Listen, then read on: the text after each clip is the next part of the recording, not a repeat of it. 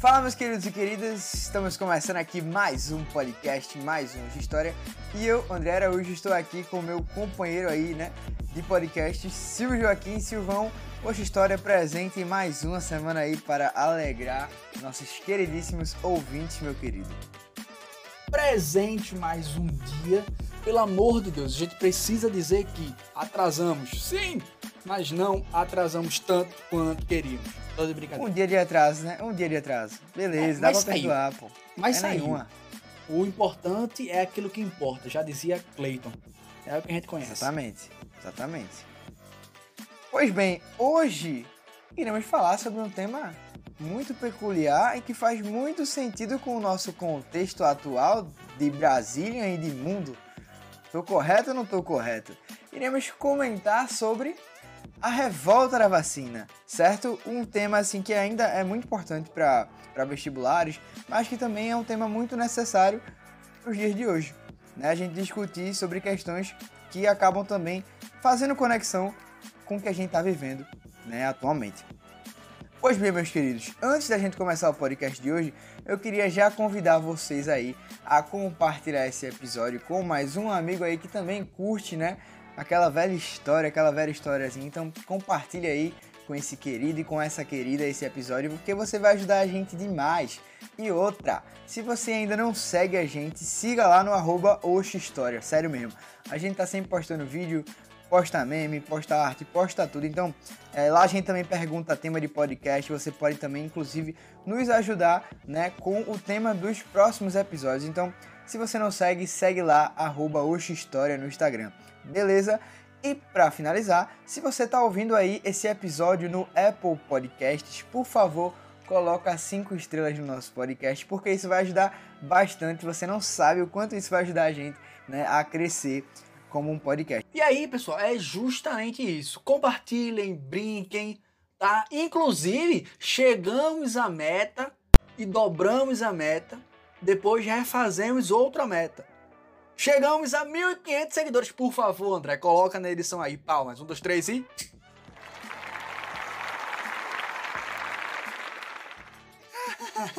Então, chegamos a mais de 1.500 seguidores lá no nosso queridíssimo Instagram, tá certo? Se você ainda não segue, siga pelo amor de Deus. Todo mundo comete aquele erro básico, aquele erro já conhecido e velho. Pessoal, sigam o Oxe História, arroba História, não arroba Oxe História. Então sigam lá, É, compartilhem exatamente, para não, Deus não tem como mundo. errar, né? Não tem como errar, pô. E a, e- a- e a turma erra. É incrível isso. É incrível isso. Portanto, sigam lá o Roxo História, compartilhem lá. Vez ou outra a gente tá colocando enquete. E mais, temos a nossa programação semanal, que é uma foto histórica. Pelo menos a gente posta uma foto histórica por semana.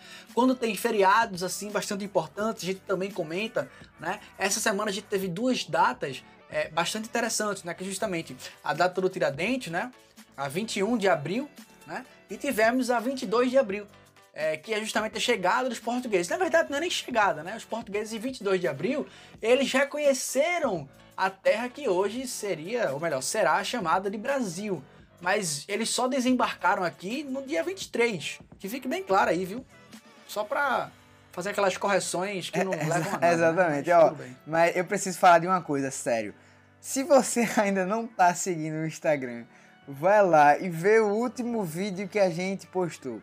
Tava lá na aba do Reels. Ah. Pelo amor de Deus, sério. Eu, eu assim, ó, eu juro assim por tudo que, que é mais sagrado que você não vai se arrepender de ver, né? Esse vídeo que, meu Deus do céu, é Beleza, sério. André? Assim, eu não vou dizer o que é, né? Mas assim, você vai ficar muito curioso agora pra saber o que é, né? Assim, mas Não, beleza, mais André, uma vez aí. a gente vai estar justamente mostrando o que o nosso Silvio é, né? O que o nosso Silvio faz de melhor. Então vá lá ver exatamente como é que tá a moral desse nosso querido aí amigo Silvio Joaquim. Só digo isso. Vá lá e veja o último vídeo que esse cara conseguiu produzir. Assim, não. Esse foi de uma tamanha. Não vou nem dizer o que foi. Só vá lá. Apenas isso. Boa noite. Boa Beleza. noite, a gente tá gravando Deus de tá noite, né? contigo. Então beleza, boa Vamos noite. embora. Mas pra você, bom dia, boa tarde, boa madrugada. Na verdade é nem noite, mas já é madrugada, né? Isso, isso é pra vocês verem, viu? A gente pode resumir e dizer boa. É, exatamente. Pronto, aí você interprete de acordo com a sua Não, linha temporal. o que eu vou dizer é o seguinte. Boa. Isso é bom, ver né? que a gente, meu amigo, tá até de madrugada pra esse episódio sair. Porque, assim, a gente tá prometendo que vai ter toda semana, então vai ter toda semana agora. Tem isso não, não tem esse erro mais não, papai. Luta, desespero, mas a Só falta vitória falar, virá. só falta tu Ô, falar Glória. agora a gente que luta, né? pra finalizar aí a forçada do momento.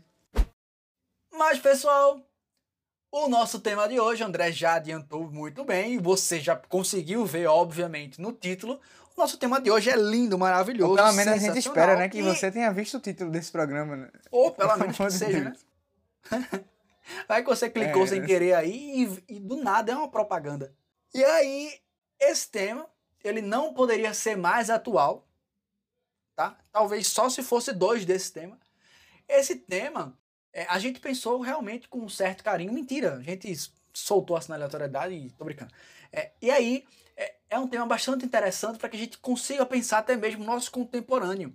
Vocês vão ver que algumas das falas é, das pessoas de 1904, mais de 100 anos atrás, vocês vão ver que essas falas estão mais presentes do que você pode pensar. Pessoas que descredibilizam vacina, que descredibilizam ciência, que por não possuir informação necessária, ou nem por isso, ou só por querer propagar mentira, ou só por querer, por conta de uma, de uma é, pauta política, querer elevar o seu ego, querer ele- elevar a sua fala. Tá? Então, essas discussões a gente vai ver que ficam muito presentes é, ainda no nosso atual. Tá certo? E, e aí a gente pode até mesmo comentar sobre um conceito histórico que a gente vem comentando é, em alguns podcasts, se não me engano, a gente comentou na, é, no podcast Iluminismo, né? Inclusive assistam, ou melhor, escutem, que ficou muito legal, é, que é justamente o conceito de história do tempo presente, né? E quanto que os fatos se relacionam. E o quanto que a história ela não tem essa coisa de é, fato acabado, terminado, ponto final. O quanto que as coisas continuam a, a, a, mudar, mesmo o passado. Né? Enfim, sem mais delongas, simbora pro podcast.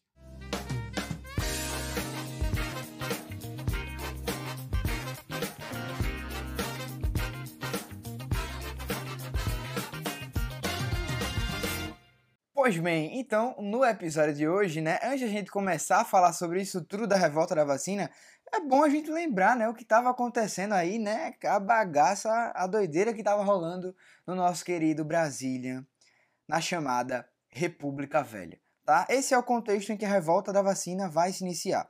E que contexto é esse? Primeiramente, a gente vivia um contexto, né, baseado no coronelismo e na política dos governadores. Então, basicamente, né, a gente tinha diversos presiden- presidentes da República, né, que passaram nesse período, certo? Nesse período, a gente teve alguns acordos que foram feitos. O primeiro é a questão do coronelismo, que eram basicamente, né, alguns, algumas pessoas que realmente tiveram títulos de coronéis há um tempo atrás e estavam ali nas cidades locais do nosso querido Brasília. E aí, essa galerinha aí, os famosos coronéis, eles faziam um acordo com os presidentes, certo? E também com os governadores, né? Isso era um acordo que acabava ajudando todo mundo, tá? Principalmente com os governadores, né? Os coronéis faziam. E como era que rolava isso, né? Os coronéis, eles estavam sempre lá, né? Na sua área, na sua loca localidade, para tentar forçar a pessoa a votar sempre no candidato que eles queriam. Então, se você, por acaso, um dia acordasse e quisesse votar em alguém diferente, não ia rolar. Até porque nessa época havia o que a gente chama né, de voto de cabresto, certo? Então, primeiramente, quando você vai votar, o voto é totalmente aberto, tá? E não é secreto, tá? Então você chega e você fala em quem você vai votar. Então todo mundo tá ouvindo. Se por acaso você vai votar em um candidato que o coronel disse para você não votar, meu amigo, você tá muito lascado. Porque ele vai atrás de você.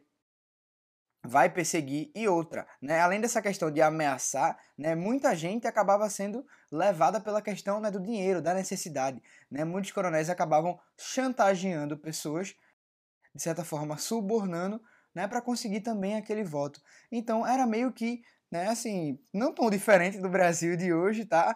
É, assim, claro que a gente não tem um voto aberto, né? Nosso voto é fechado, nosso voto é secreto, tá? Universal. Mas a gente consegue também trazer essas, esses paralelos, né? De compra de votos, de subornos, que também acontece nos dias de hoje, né? Não podemos deixar de evidenciar isso. Pois bem, nesse período do coronelismo também havia a política dos governadores, que já era um acordo dos governadores, né, com também os coronéis e com também, né, o presidente. Os governadores conseguiam votos é, para a, a parte local e também conseguiam votos para o presidente e o presidente também conseguia voto para os governadores. E essa política acabava alimentando, né, todo mundo, os coronéis, né, com o governo do estado e o governo do estado com o governo federal que era o presidente. Então funcionava da seguinte forma: o governo federal dava apoio político e financeiro para o governo do estado, né? E em troca o governo do estado dava votos para o governo federal, o presidente. E aí o governo do estado dava verba, dinheiro e benefício para os coronéis, para os coronéis ajudarem, né, eles. E aí os coronéis davam voto também para os governadores do estado.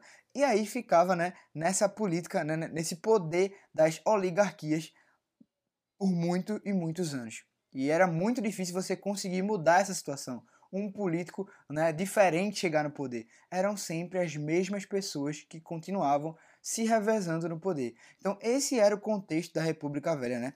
Fora as diversas desigualdades sociais que vão acontecer nesse período, né? Principalmente, né, dos lugares mais ruralizados, nos maiores interiores do Brasil, vai haver muita desigualdade social, né? Vai haver muita pobreza e miséria a revolta da vacina também vai participar desse contexto, né? De uma política que os políticos basicamente se sempre estão no poder, não tem interesse nenhum em melhorar, não tem interesse nenhum em entregar direitos e entregar uma vida melhor para a população. De fato, imaginando esse cenário, no mínimo, para ser bonzinho, conturbado, né? A gente pode dar esse, esse adjetivo. No mínimo conturbado, imaginando esse contexto, a gente consegue imaginar claramente uma sociedade é, que vive é, em, uma, em um completo jogo de desilusão com o governo.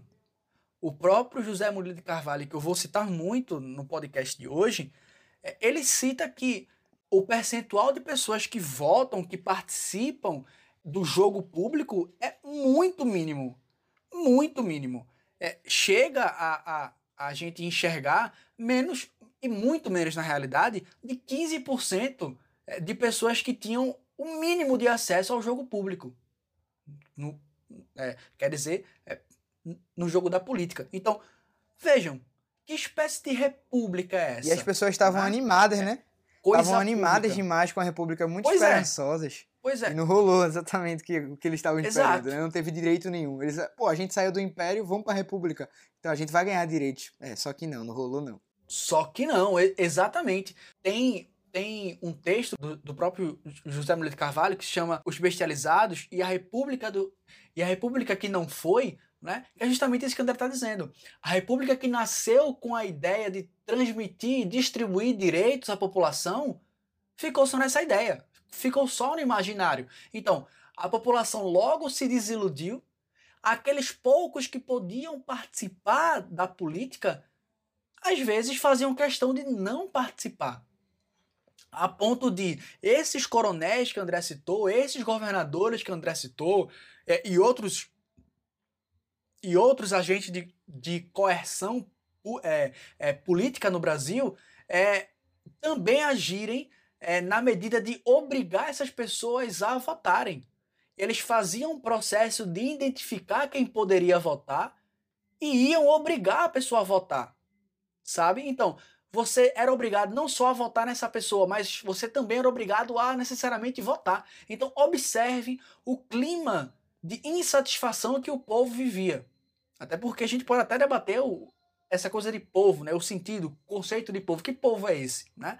Enfim, mas é, entrando um pouquinho agora é, no início dessa, dessa revolta da vacina, a gente já vai participar é, desse cenário contextual bem conturbado. O próprio presidente anterior, Campos Salles, é, a revolta da vacina, que, que exatamente, André, que é, que é justamente o Campos Salles, ele já vai vir numa pegada muito conturbada no Brasil. Né? A política administrativa que ele tentou, na verdade, implementar no Brasil, no mínimo foi fracassada. Imagina a, a, a, a tentativa econômica dele no Brasil. O combate à inflação dele foi, para dizer o mínimo, desastrosa. A inflação que só fazia crescer desde o Deodoro estava incontavelmente Tentaram alta. até imprimir papel, né, E meu o amigo? Campos papel Salles- moeda, até reproduzir, ó. A Exato. brilhante ideia né, da galera foi tipo assim, ó, não tem dinheiro. Então por que a gente não faz o seguinte? Vamos imprimir mais dinheiro? A gente resolve. Só que não. Então, assim, é óbvio que você não vai resolver o problema do Brasil Inteligência, imprimindo mais dinheiro, né? Porque você vai fazer justamente o quê? Desvalorizar a moeda cada vez mais. E foi o que aconteceu.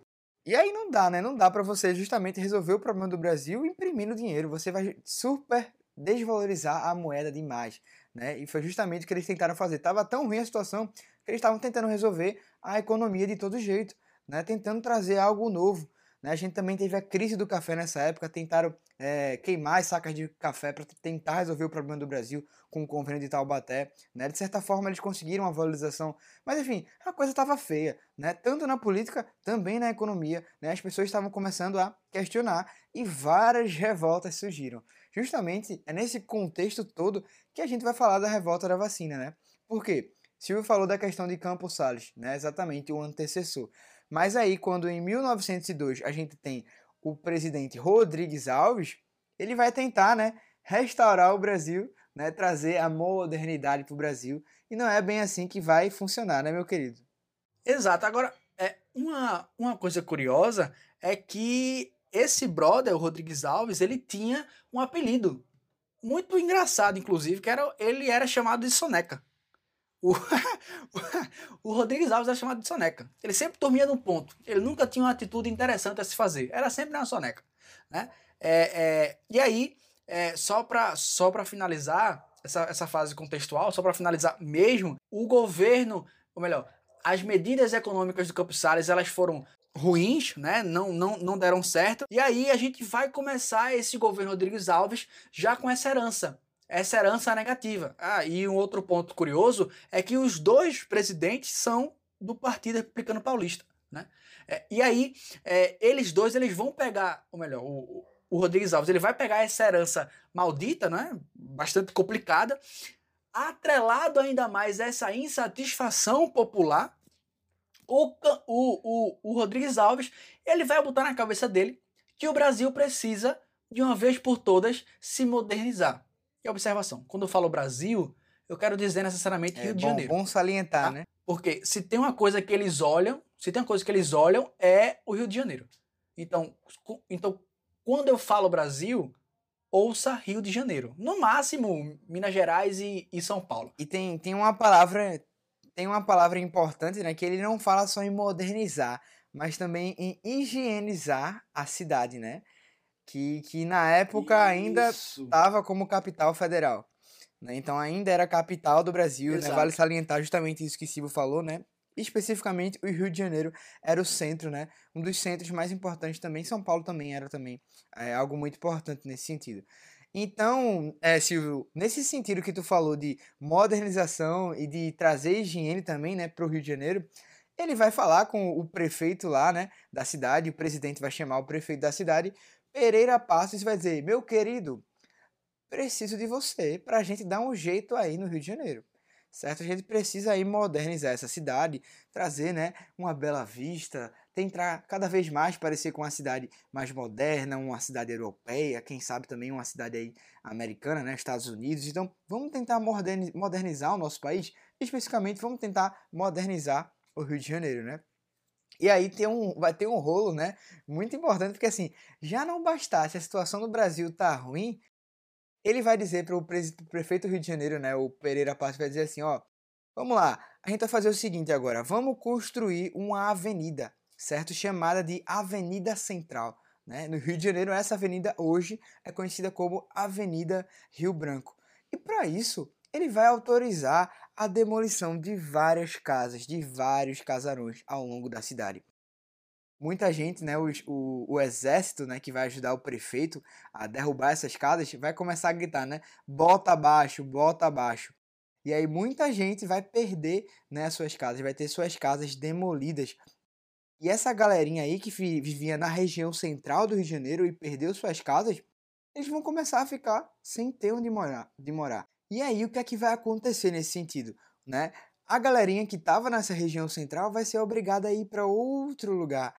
E o que é que vai acontecer? Eles vão subir os morros, né? E vão começar a construir né, seus barracos de tábuas, certo? E cobrir eles. E aí eles vão começar a estar nas famosas favelas. E hoje a gente conhece como favela porque o lugar onde mais concentrou essa galera que perdeu as casas na modernização do Rio de Janeiro era chamado de Morro da Favela. E aí acabou, né, que todo lugar parecido com o Morro da Favela começou também a ser chamado de favela, certo? Tá sentindo daí, André? Eu senti daqui cheiro de treta, é, cheiro de briga, discussão, dedo na cara e gritaria. Tá sentindo o cheiro aí? Meu amigo, você, o negócio já tá ruim. É o cara vai e tira a carro da galera? Meu amigo. Meu irmão, ó, a gente já entendeu que a situação econômica do Brasil já não tava um tempero aí. Aí o brother faz questão de tirar a galera da sua própria casa e dizer, olha, eu te dou 20 conto, é para tu não ficar liso também, para tu ter o dinheiro do, do busão, e eu vou destruir tua casa. Mas meu filho, eu moro aqui, não interessa. Eu vou destruir sua casa. A troco de quê? Eu quero. Pronto. Mais de 640 casas, prédios foram destruídos para a criação da Avenida Rio Branco. Da hoje Avenida Rio Branco. Aí eu te pergunto, felicidade houve, né? Felicidade houve, meu amor. Esse negócio estava mais surdo porque o tapa começou. Sem contar que Pereira Passos, que era prefeito do Rio de Janeiro, ele foi um, é, ele foi indicado. Não existia o voto necessariamente para esse cargo. E ele foi nomeado pelo Rodrigues Alves. A galera já olhou para esse brother e falou: ó, vem cá, não vem cantar de galo, que aqui eu mando tu vai levar tapa, aí vai, eu vou ficar invocado contigo. Esse movimento do, é, do bota abaixo fez a sociedade, fez a população olhar com outros olhos para a polícia. Já começaram a ver a polícia como um objeto de violência favorável ao Estado e melhor, ou melhor, pior, contrário à população. Não sei se você sentiu o clima. Como sempre foi, né? É a... Em todas essas revoltas acontecia muito isso, né? Em quase todas. Exatamente. A polícia era contra a população. Então, já já estavam sacando essa ideia, né? Já tava ali, opa.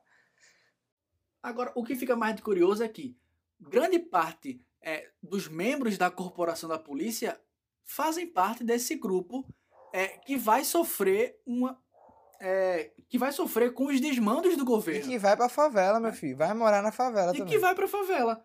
Ou seja, ele tá se autodestruindo. É, eu não consigo ter esse senso de autodestruição, mas tudo bem, né?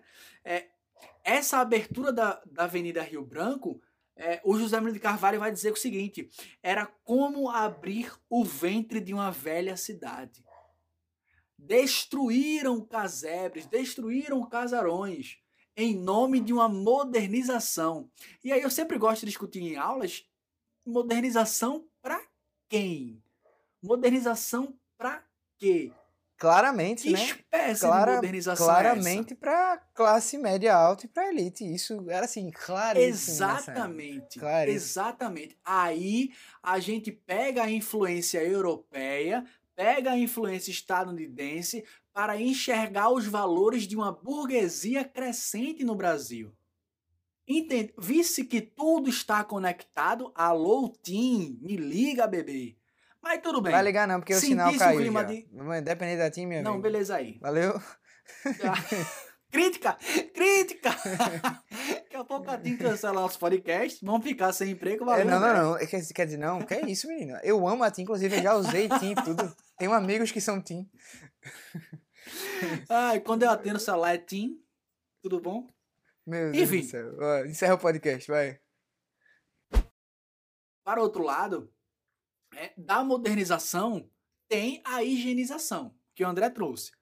São dois pontos: a, urban, a, a modernização e a higienização. Para o lado da modernização, ficou com Pereira Passos, que inclusive era até engenheiro, viu? É, e o outro lado da higienização ficou com um médico que hoje dá nome a uma das maiores fundações de medicinas do Brasil, que é a Fiocruz. Né? Exato. É, surgiu. Tem hospital com o nome dele, né? Oswaldo. Tem um, é. é, muito. Ele, ele de fato foi importante para o Brasil. Ele, a gente não, não pode, em momento algum, é, diminuir essa importância do Oswaldo Cruz na história da medicina brasileira. Né? Até mesmo da política brasileira, porque o Oswaldo Cruz participou ativamente disso. Sim, sim. O Oswaldo Cruz ele foi nomeado para cuidar da saúde brasileira. Vale salientar que é, quando, nas aulas de história, geralmente não se comenta sobre a, sobre a saúde da população. Né? Quando se fala das doenças que se pegavam nos navios negreiros, né? É, da, da grande peste bubônica é, no final da Idade Média, né? E, e, e, meio que para por aí. Ninguém fala da tuberculose, ninguém fala da varíola, ninguém fala da sífilis, né? O, se vocês soubessem o tanto de reis, príncipes, princesas que acabaram morrendo pela tuberculose, vocês vão ficar um beijo. Isso, Silvio. Ó, passando. Deixa eu só aproveitar justamente essa tua deixa, porque quando a gente fala que muita gente foi pra favela, né? Não que, tipo assim, é, seja algo que, que vá desmerecer alguém ou desvalorizar alguém morar na favela. Isso, isso, o, isso. O problema é que nessa época, né, já que Silvio tocou nas doenças, fa as favelas no, no Rio de Janeiro era um negócio assim, tipo assim, era self-service de doença, meu amigo. Então, tipo, é. todo mundo que chegasse lá tinha muita chance de pegar a doença. E era tipo doença que não é tipo doencinha assim, não, sabe? Você podia pegar, tipo, é, febre amarela, tifo, varíola e a essa... própria varíola. Exatamente. Né? E isso matava muita, muita, muita gente por ano. Eram milhares de pessoas que morriam. E justamente por conta disso, né? Porque, tipo assim, vê, as pessoas já perderam suas casas, foram para favelas. Aí, quando foi pra favela, ainda vai morrer de doença na própria favela.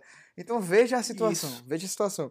E aí, nesse sentido, né, de, tipo assim, conflito social geral aí acontecendo, rolando, a gente vai ter um debate na sociedade carioca, né, do Rio de Janeiro, em torno da, tipo assim, de se ter uma vacina e das pessoas tomarem essa vacina. Porque senão todo mundo vai começar a pegar essas doenças e aí assim, vai se tornar basicamente uma epidemia, né? Todo mundo vai começar a ter e, e transmitir esses vírus ao longo, né, do, do, do período, ao longo do, do tempo. E aí isso pode se tornar, né, como vinha se tornando um caso de saúde pública. E, e é por isso que Silvio vai falar justamente do nome de Oswaldo Cruz para isso. Exato. A varíola e outras doenças, como a gente já está comentando aqui, ela, elas já aconteciam no Brasil, desde o Império. A primeira vacina que chegou aqui no, no, no Brasil, basicamente, foi é, uma, uma vacina que, que acabou chegando em 1801, né?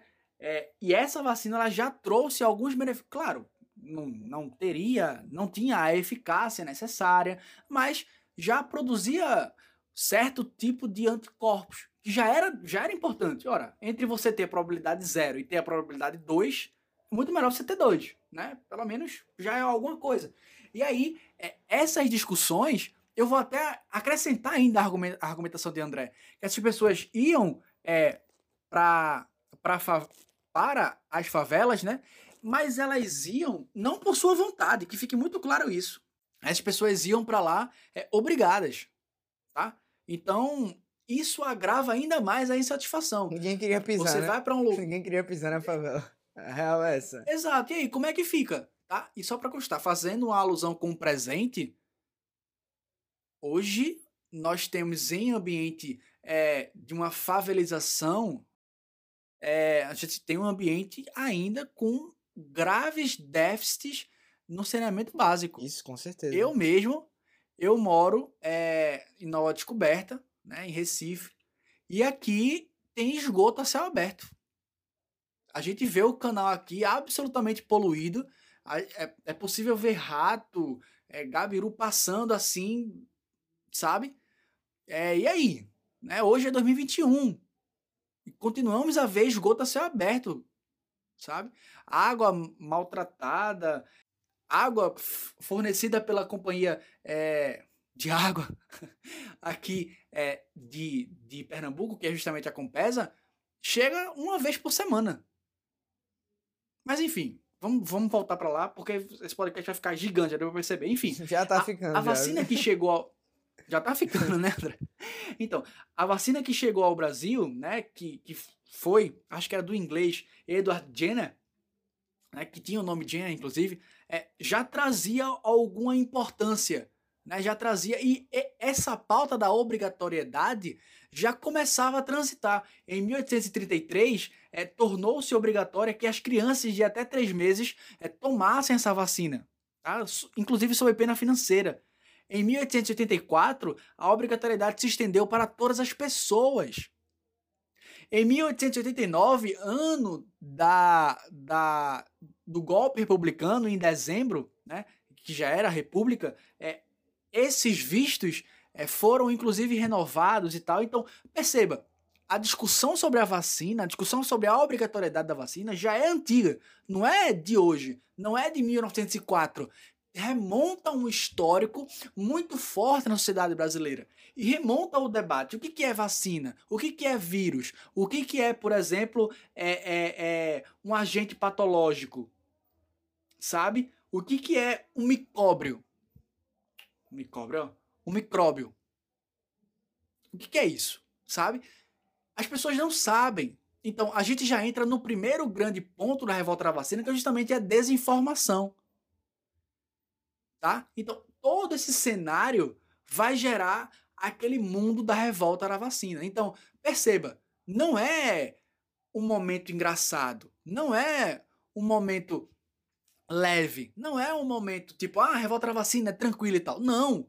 Observe o contexto completamente sério disso tudo. E que, mesmo parecendo ser nada, mesmo parecendo ser uma coisa tão, tão tranquila, tão, tão de boa, Vejo tanto de coisa que a gente já falou que contribui para essa seriedade que aconteceu entre os dias 10 e 14 de novembro de 1904.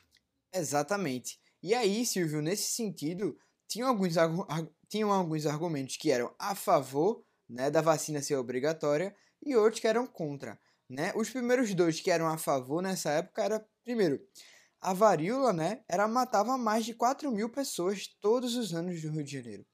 Então, assim, era muita gente que morria.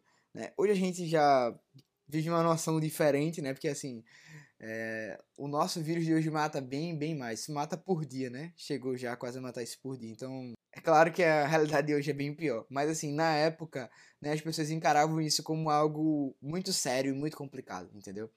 Então, a varíola matar mais de 4 mil pessoas por dia era realmente um problema no Rio de Janeiro tá? Até porque era só no Rio de Janeiro isso, tá? Era exclusivamente no Rio de Janeiro. E o segundo, a vacina obrigatória já tinha sido adotada com sucesso na Europa. E aí lembra que a nossa ideia né, de modernização baseava-se muito no conceito dos europeus, de como os europeus viviam, né? E se comportavam. Então, era um argumento, espera aí, mas na Europa já é assim. Inclusive, a gente já hoje usa isso também. Mas peraí, na Europa a gente já tem isso, na Europa a gente já faz isso. isso. Para também validar o nosso argumento, né? E isso também foi usado nessa época. E ó, tiveram também alguns argumentos que eram contrários à vacina, né? Primeiro, cada pessoa devia ter o direito de escolher se queria ser vacinado ou não. Então eles acreditavam que não devia ser obrigatório. Entendeu? Então, ó, peraí. Se eu quiser tomar a vacina, bem, eu tomo. Mas se não quiser, meu amigo, um beijo, tchau, tchau, até a próxima. Muitas pessoas acreditavam nisso, só que realmente é um problema que se você não toma, você pode acabar complicando a vida de outra pessoa, né? Não, não é algo que é só sobre você, né? Por isso vivia esse dilema, se vivia esse dilema na, na vivia se vivia esse dilema na época na cidade do Rio de Janeiro. Eita, tá? Esse aí, meu amigo, passa aí foi bronca. E aí o segundo, os soros e os, os soros e os aplicadores não eram confiáveis assim, né? Segundo aquelas pessoas que eram é, contrárias a, a essa obrigatoriedade da vacina. Os fiscais de saúde e os policiais, eles fariam uso da violência ao obrigar as pessoas a serem vacinadas. O que realmente iria acontecer, né? Tipo assim, se você não quisesse ser vacinado, você iria ser obrigado a ser vacinado, né? Tanto os fiscais quanto os policiais iriam obrigar você a vacinar. Outro problema é que naquela época a desinformação gerou muito problema, né? Inclusive, hoje a gente sofre com desinformação, numa época que a gente pode ter acesso a muita informação, né? Bastando a gente se informar, a gente procurar por elas. Mas mesmo assim, com tanta informação, a gente também acaba sofrendo com desinformação e as fake news, né? Que a gente já cansou de ver né, isso no Brasil. Mas beleza. Naquela época, imagina, se, se hoje é fácil ter informação, naquela época era muito complicado. Tá? Então, se já não tinha informação, né, as pessoas eram muito fáceis de serem enganadas. E a primeira coisa que as pessoas eram enganadas era na questão dos sintomas que a vacina acabava trazendo. Né? Até porque a vacina é um vírus enfraquecido. Então, muita gente acabava tendo aqueles sintomas né, mais leves da varíola, por exemplo. E aí achava, ei, meu irmão, esse governo aí tá vacinando a gente pobre, que já tá lascado, que já tá sem casa, estão vacinando a gente para morrer. Estão vacinando a gente para ter os sintomas, estão colocando o vírus na gente. Eles estão colocando essas doenças na gente. E muita gente acabava se recusando a vacinar por isso. Porque via que outras pessoas estavam sentindo o sintoma, né? É tipo aquele meme, meu filho nunca se vacinou, né? E olha como ele tá hoje. Aí tá lá o filho, o bebê-sauro. tipo isso, tá ligado? Mas era o que é. muita gente pensava nessa época. De fato. E aí, só acrescentando ainda mais, tinha uma, uma, part... uma parcela é, da elite brasileira, né, que ainda se baseava na filosofia kantiana, né, o pai do positivismo e tal, que é, teria atribuído uma, uma perspectiva falsa à teoria é, microbiana da, das ah, doenças. Ou seja, Juliette, Juliette eles... curtiu aí. Quem pegou, pegou. Juliette curtiu. Ah. Fazer o quê? Quem pegou, pegou a referência. Vai-te embora. Quem pegou, pegou. Quem não pegou, não pega mais. Já dizia. Qual é o nome daquele cantor que canta essa música? O filósofo Piton. Filósofo Piton. Conhecido, gente boa. Enfim, é, tinha ainda mais essa discussão, tá? É, sem contar também, sem contar também que nomes importantes da política brasileira começavam a se posicionar contra essa obrigatoriedade. O Lauro Sodré, importantíssimo político brasileiro é, do Pará, inclusive foi governador do Pará também, que era senador da República né, nesse momento, e o Barbosa Lima, também um importante político brasileiro, deputado na época, e adivinha de onde? De Pernambuco. Olha, se você sentir cheiro de treta e tiver uma coisa de ter certeza, diga. Pernambuco tá no meio. Ou não no interessa. Mínimo, ou no mínimo o boato da treta, né? A ideia da treta, a turma, a turma, já começa a ficar nervosa. Pernambuco vai tá no meio. E Barbosa Lima tá aqui para cumprir a cota, né? Ele foi um dos brothers cota Barbosa. ajudou é, cota a lutar contra a obrigatoriedade. É, e aí, nesse papo de fake news que o André tá dizendo agora, se liga na Brinks. Uma coisa é você ter fake news propagada pela tia do Zap, né? É você ter essas discussões por aí. Outra coisa é você ter uma fake news propagada por jornais que Sérios? tinham as suas que tinham a sua credibilidade, que eram é. sérios. O Correio da Manhã, o, é, o Jornal do Comércio, né? Eles foram um dos maiores propagadores é, de, vamos dizer assim, no mínimo, falácias acerca da vacina. No diziam mínimo, que. Né? Se, no mínimo, no mínimo. Diziam que é, sintomas muito próximos, é, se você tomassem, se você tomasse essa vacina, poderia ser, por exemplo, é, você poderia ter convulsões, diarreias, gangrenas, sífilis, tuberculose, epilepsia. Ou seja, quem é, quem é, quem é? Já dizia o filósofo Piton que a gente tanto gosta de citar nessa live. Na live, né? Live. Esse cara é, é o sono. O cara, o cara já tá assim no nível não, só, né, só para o povo entender, a gente tá gravando a 1 e meia da manhã, meu velho. Isso é, é amor. 1 e 36 exatamente, né? Daquele jeito, naquele pique. 1 e 36. Naquele pique, já, vi, já dizia o filósofo. Não, não, não vamos estragar não, que daqui a pouco a galera não vai querer mais ouvir Piton, não. Pra gente, a gente guardar para os próximos episódios, sabe? É, tem a cota Piton e tem a cota Pernambuco. Vamos embora, então. É, exatamente. Partindo dessa ideia, então, pessoal, de discussão, é, de fake news, a gente pode nem usar esse conceito, né? Porra, já é um conceito, já. Meu irmão, a gente tá avançado aqui. Mas enfim, partindo dessas ideias aqui, dessas brinks, a gente vai encontrar um Estado brincante, discutindo, e vai ter uma reunião no Brasil é, no dia 8 de novembro, onde Oswaldo Cruz vai se reunir com é, médicos, com legistas, com juristas, com deputados, com políticos, para ver esse plano de vacinação é, brasileira. Só que aí, querendo sim, querendo não, esse plano que ainda estava em, em, em construção acabou vazando à imprensa. E esse plano tinha por ideia tornar a vacina terminantemente obrigatória e, para aqueles que não tomassem, restrições seríssimas, como por exemplo, as pessoas não poderiam se matricular em escola, não poderiam ter emprego público, não poderia é, sequer se hospedar, não poderia casar é basic, e, basicamente, basicamente você não ia ter votar. direito de cidadão, né? Vida. Basicamente você não tem direito vida. de cidadão. Exatamente. E isso era tipo Exato. tipo assim, o Pirraia nasceu, fez seis meses, já era obrigatório. Não tomou, já perdeu. É, é, então, assim, é, era praticamente para toda a população participar disso, né? E como o Silvio falou, a lei ameaçava. Era, ela multa, era demissão, né? Que acontecia também por esse caso. E, todos, e tudo isso também que Silvio complementou. E aí você pensa, no meio disso tudo, a cidade do Rio de Janeiro vai parecer um barril de pólvora, meu amigo. Né? Porque, pensa, já teve as demolições no centro da cidade. Aí tinha um alto custo de vida. As pessoas estavam na favela, né? Vivendo com uma qualidade de vida, assim, muitas vezes miserável.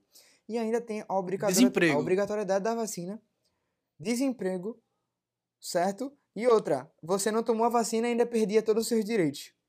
Imagina é. o rolê disso tudo, certo? E aí, vamos, vamos pensar o seguinte: a galera, a galera vai se armar aí com pau, pedra, pedaço de ferro para enfrentar a polícia. Então vai ser assim, loucura, Papel, tesoura. tiro, bomba, assim, murro, chute, pedrada, cuspe na cara. Então, tudo vai rolar, R2, meu X2. Pra, pra tirar a polícia lá, certo? Principalmente ali no... Vários bairros do Rio de Janeiro, né? Teve revolta, mas principalmente ali no bairro da Saúde e no bairro da Gamboa foram os principais focos ali, né? Desse conflito entre a população e a polícia. Né? Acho que a Exato. data, mais precisamente, a gente vai ter de dia 10 a 16 de novembro, né? De 1904. É. Todos esses intensos Eu tinha falado 14, mas é 16. É isso aí, André. Isso, exatamente. Então, a gente vai encontrar o Rio de Janeiro absolutamente conturbado. É, é, eu gosto de dizer sempre que é, quando a gente está fazendo essa, essa, essa contextualização, é interessante a gente fazer é, o processo de montar as meninas superpoderosas. Né? O professor X, ele não está sempre é, açúcar, colocando tempero. É, açúcar, tempero, né? Então, aqui é. a gente está colocando é, fome, desemprego, doença, obrigatoriedade. Vai jogando, vai jogando. É, desmoralização, medo, enfim, tudo isso, desinformação, a gente está formando aqui. No final, vamos ter as nossas meninas superpoderosas, que nesse caso vai ser justamente uma revolta grandiosíssima no Rio de Janeiro. Os vacina tá? lovers. É... é... é... Eu trouxe aqui uma frase é, do Vicente de Souza, que era presidente do Centro das Classes Operárias do Rio de Janeiro, e ele disse o seguinte: sobre essa vacinação ser obrigatória e sobre essa parte da moralidade, né? Que o André é, ressaltou muito bem é, que as pessoas que eram contra a vacina tinham, justamente esse temor, esse pavor é, de serem, como é que eu posso dizer, burladas, né? Burladas fisicamente por esses agentes de saúde. E aí o Vicente de Souza ele vai acabar dizendo: as pessoas saíam ao trabalho sem poder afirmar que a honra da família esteja ilesa por haver aí penetrado, desconhecido, amparado pela proclamação da lei é, da violação do lar.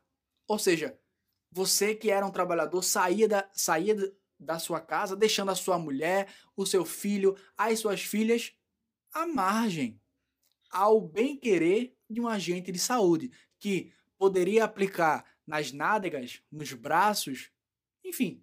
E aí? E aí?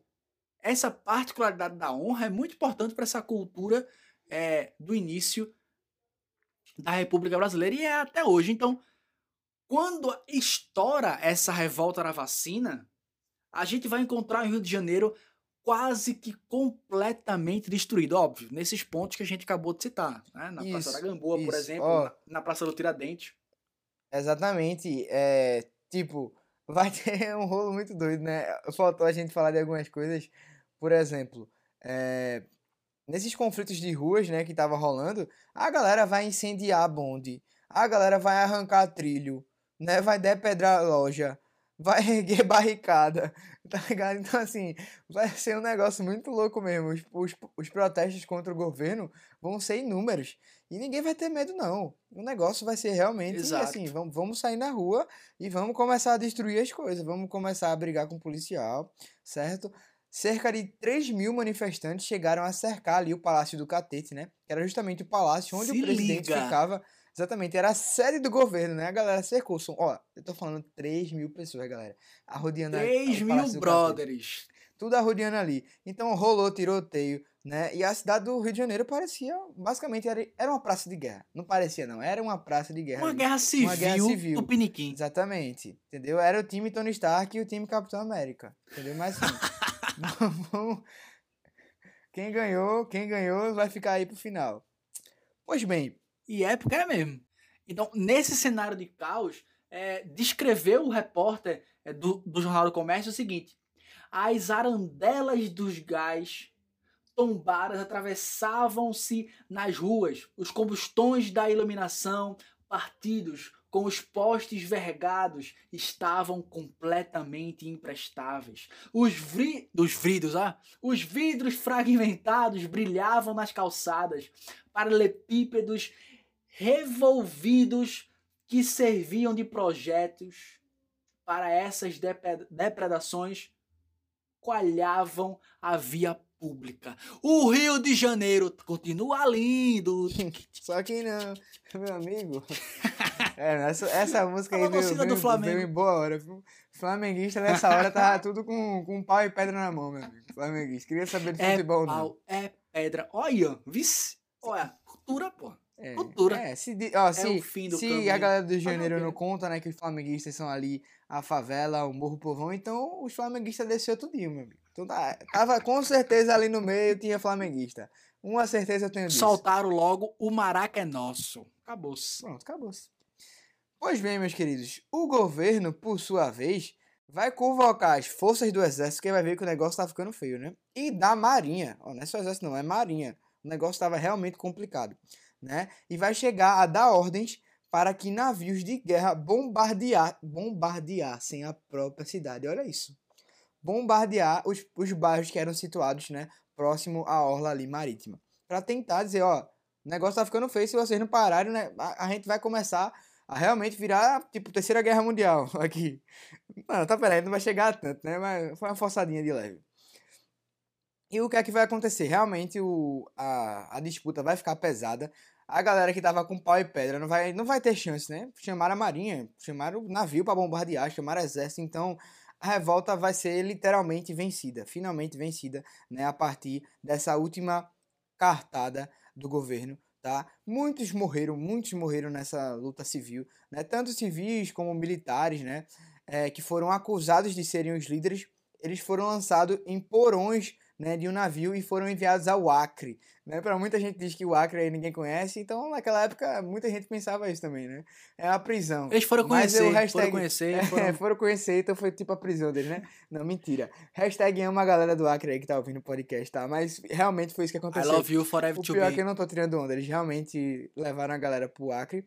Região que tinha sido incorporada ao Brasil, né, em 1903, ou seja, ali próximo, né, basicamente, é, um Quase no mesmo ano, é, exatamente. Então, o Acre acabou de chegar no Brasil, então, ó, manda pra lá, manda pra lá, que a gente não quer isso aqui, não. Mas hoje a gente já sabe que o Acre tá aqui no nosso coração. Lindo, cheiroso e bonitão. Ô, André. Manda boa. Mais de 140 pessoas entre presos e feridos, ou melhor, presos e mortos, é, são os números assim, né? É, que resultaram essa, esse grande fight entre a turma do Rio de Janeiro e o exército, a marinha, só, e só não tinha a força, a força aérea porque na época não tinha ainda, né?